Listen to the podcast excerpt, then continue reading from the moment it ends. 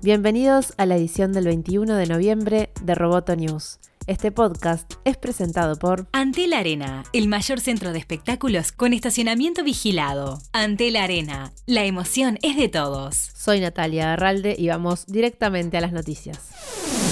El presidente de la división Direct to Consumer de Disney, Kevin Mayer, dijo que Disney Plus no dependerá tanto de los datos como Netflix. Entrevistado en la Code Conference de Recode, Mayer dijo que su equipo podría tener ideas geniales y creativas que no encajen en el lugar que indican los datos y que apostará a utilizar el juicio, las ideas y las capacidades además de los datos. De todos modos, Mayer admitió que necesitan invertir más en tecnología para llegar a ser tan funcional para los usuarios como lo es Netflix. También señaló por primera vez públicamente que la compañía está en el proceso de crear una plataforma tecnológica unificada para todas las plataformas de transmisión de Disney como resultado de la unión de dos de sus piezas tecnológicas, BAMTech, que impulsa ESPN Plus y Disney Plus, y la tecnología de Hulu.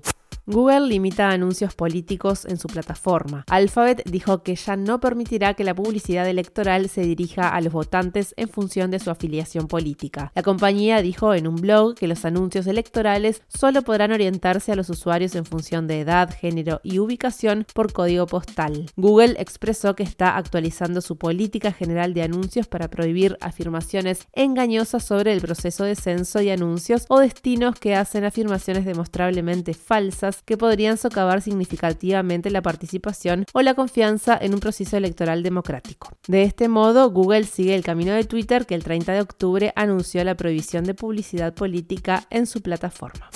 Airbnb intenta diversificarse hacia el entretenimiento. Según The Information, la compañía está buscando contratar a un ejecutivo para supervisar programación de video. La versión afirma que Airbnb se acercó a varias personas de la industria, incluida la ejecutiva de televisión Susan Daniels, jefa de contenido en YouTube y que anteriormente trabajó en ABC y en Fox. Según la información, en los últimos meses Airbnb también habló con compañías como BuzzFeed sobre trabajar juntos en la producción de videos.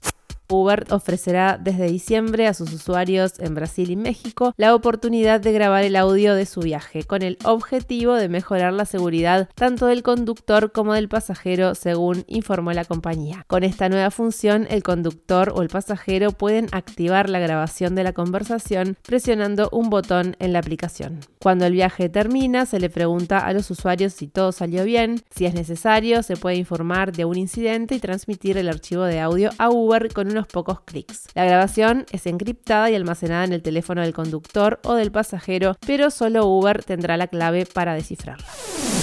Roboto News es parte de Dobcast. Te invitamos a seguirnos en www.amenazaroboto.com, arroba amenazaroboto y facebook.com barra amenazaroboto. Roboto News fue presentado por Antel. Hasta la próxima.